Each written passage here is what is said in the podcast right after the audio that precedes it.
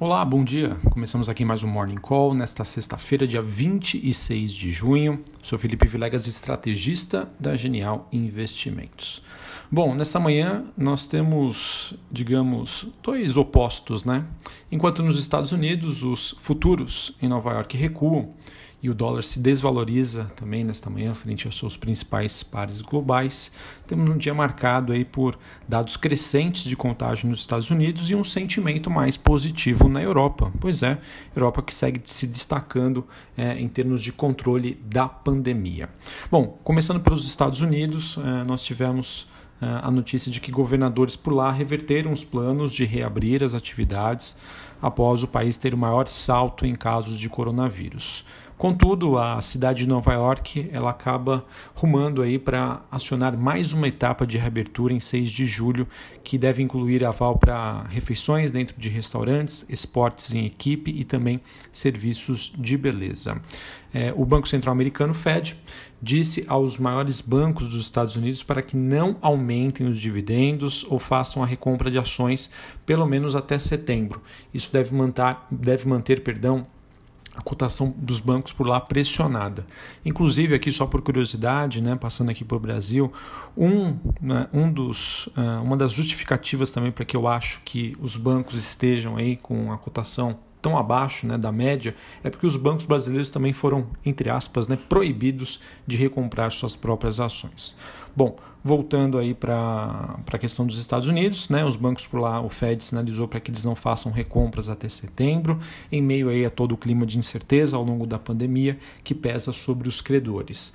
O Fed também e outros reguladores do mercado dos Estados Unidos acabaram flexibilizando algumas regras de Volcker e agora permitem que bancos aumentem suas transições com determinados fundos.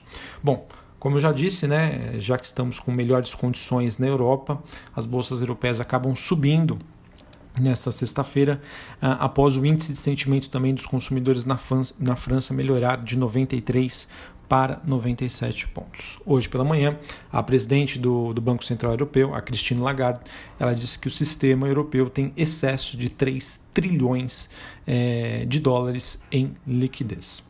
Sobre as commodities, o petróleo ruma para o segundo declínio semanal desde o final de abril, por conta do, dos aumentos de contágio nos Estados Unidos, que acabam, de alguma maneira, dificultando as per, per, perdão, perspectivas para crescimento da demanda. É, falando sobre Brasil, é, em termos de noticiário é, político, nós tivemos ontem é, algumas alterações que foram feitas pelo Conselho Monetário Nacional. Tá? Ele que fixou ontem a meta de inflação de 2023 em 3,25%, sinalizando que essa variação de preços a ser perseguida caminha para níveis próximos a países emergentes.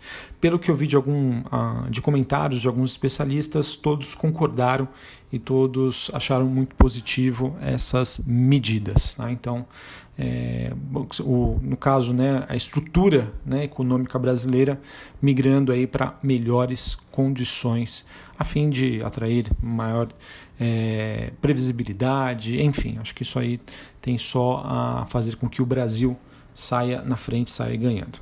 A gente também teve o presidente Jair Bolsonaro afirmando que haverá sim uma prorrogação do auxílio emergencial por mais três meses. É, de acordo com o presidente, ele será reduzido gradualmente em parcelas 500, 400 e 300, é, depois aí do pagamento que foi feito e que seria encerrado aí acho que se eu não me engano agora no mês de junho no valor de 600 reais. É, a gente também tem uh, noticiário dizendo que a equipe econômica considera inevitável tá, uma discussão aí sobre possíveis cortes de salário de servidores, mesmo após a decisão do STF que impediu as reduções, enfim. Isso aí já é um clima que estava um pouco mais ameno, mais tranquilo, mas que eu vejo que acabou ficando um pouquinho mais quente nos últimos dias. Uh, e uma notícia que me preocupa, tá? Eu não sei se isso vai gerar um efeito hoje no mercado, tá? Isso é, enfim, apenas um, não digo ruído, né? Mas apenas o começo de algo que eu vejo que se crescer, né? Se esse tema evoluir, aí sim acredito que isso não agrade os investidores. Pela primeira vez desde a criação do teto dos gastos em 2016, o presidente da Câmara dos Deputados, Rodrigo Maia, não descartou a possibilidade de revê-lo. Tá? Ele afirmou ontem que o ideal é que, o eventual, que a eventual revisão ocorra só depois da reforma administrativa. É, diz que vai consultar economistas, enfim, tá? É, a gente sabe que um do, uma das coisas aí que mantém aí o investidor motivado, que fez com que a gente reduzisse os juros, foi essa questão do teto dos gastos. Mexer nisso, se não for bem feito ou bem comunicado, deve desagradar o investidor. Então é um tema que a gente deve ficar atento, beleza? Bom, para a gente finalizar aqui falando sobre é, um noticiário corporativo, é, acabei de receber aqui a notícia, saiu no terminal Bloomberg, é, por isso até não estava separado aqui para falar para vocês, mas é, de acordo com a Bloomberg, a IRB teria identificado os responsáveis pela divulgação de informações inverídicas, aquele episódio lá envolvendo a Berkshire Hathaway. É, tais responsáveis praticaram né, atos irregulares em caráter individual, fora de seus mandatos, de seus poderes regulares da gestão. Tá? Adicionalmente, a nova diretoria da IRB detectou em apurações internas a existência de irregularidades no pagamento de supostos bônus a ex-diretores e outros colaboradores do IRB. Ok? Montante que já foi identificado é aproximadamente de 60 milhões de reais. É, essa nova diretoria também verificou que em fevereiro e março de 2020 foram realizadas operações de recompra de ações da companhia que ultrapassaram as quantidades autorizadas pelo Conselho em 2,85 milhões de ações. Enfim, é, apesar de ser uma notícia negativa, uh, acredito que existe alguma chance disso ter uma repercussão positiva no mercado tá? levando em consideração que a empresa está sendo mais transparente e ela realmente quer virar a página e ser uma nova empresa. Então a notícia em si ela é negativa, mostra que realmente as coisas estavam, entre aspas, fraudulentas por lá.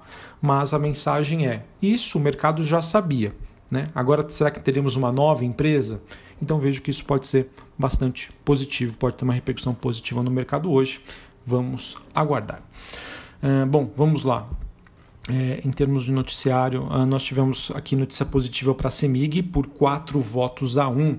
A ANEEL decidiu ontem não abater uh, o cálculo de reajuste anual da CEMIG, né? aquela questão que é, dizia que ela teria cobrado indevidamente PIS, COFINS de alguns consumidores. Isso seria muito negativo caso fosse confirmado, mas não.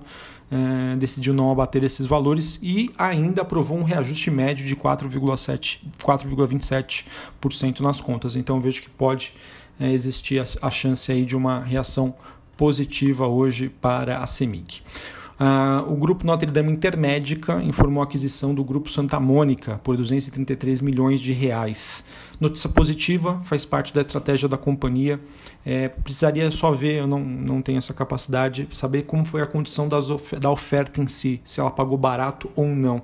Mas esse é o business de, desse setor, tá? Aquisi é um crescimento inorgânico através de aquisições. Normalmente, quando isso ocorre, acaba trazendo aí uma uma visão mais positiva para o mercado, costuma reagir positivamente. A Qualicorp também anunciou a aquisição de uma carteira de 14 mil vidas da administradora de benefícios Clubcare por 20 milhões de reais. É ela que atua na região metropolitana do Rio de Janeiro. Normalmente também esse tipo de notícia acaba agradando os investidores. É, tivemos também a varejista farmacêutica Pag Menos, informando que protocolou junto à CVM o seu pedido de IPO. Bacana, mostrando que o mercado aí está voltando a se reaquecer. Então, quem sabe alguma concorrente para a Raia Drogazil, principalmente, e a, Profarma em termos de varejistas farmacêuticas.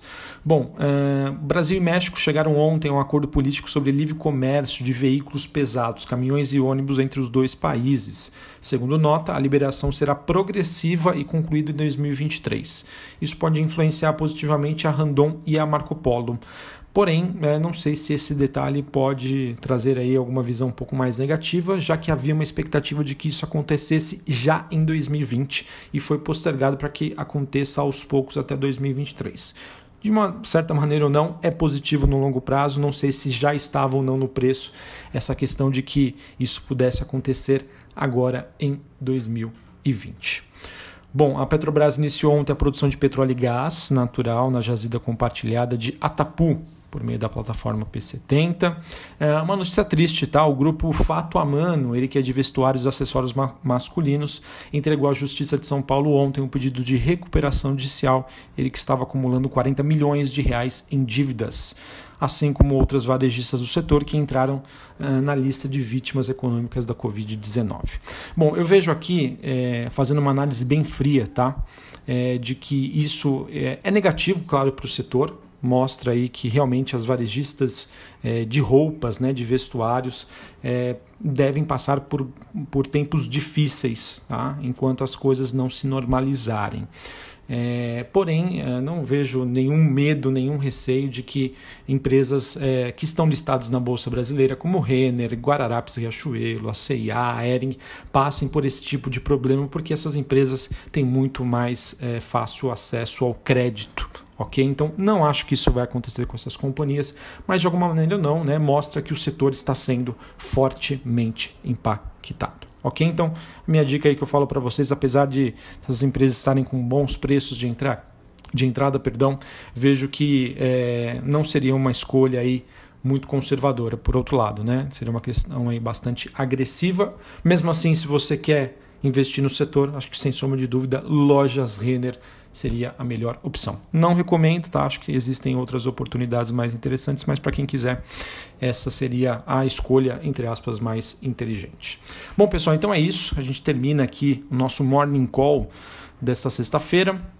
Vamos ver como que repercute aqui a, o mercado brasileiro. Tá difícil dizer se vai subir, se vai cair.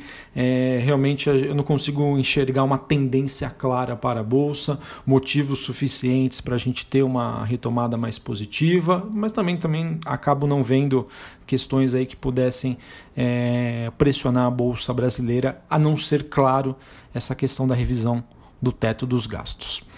Um abraço a todos, uma ótima sexta-feira, um ótimo final de semana. Até a próxima. Valeu!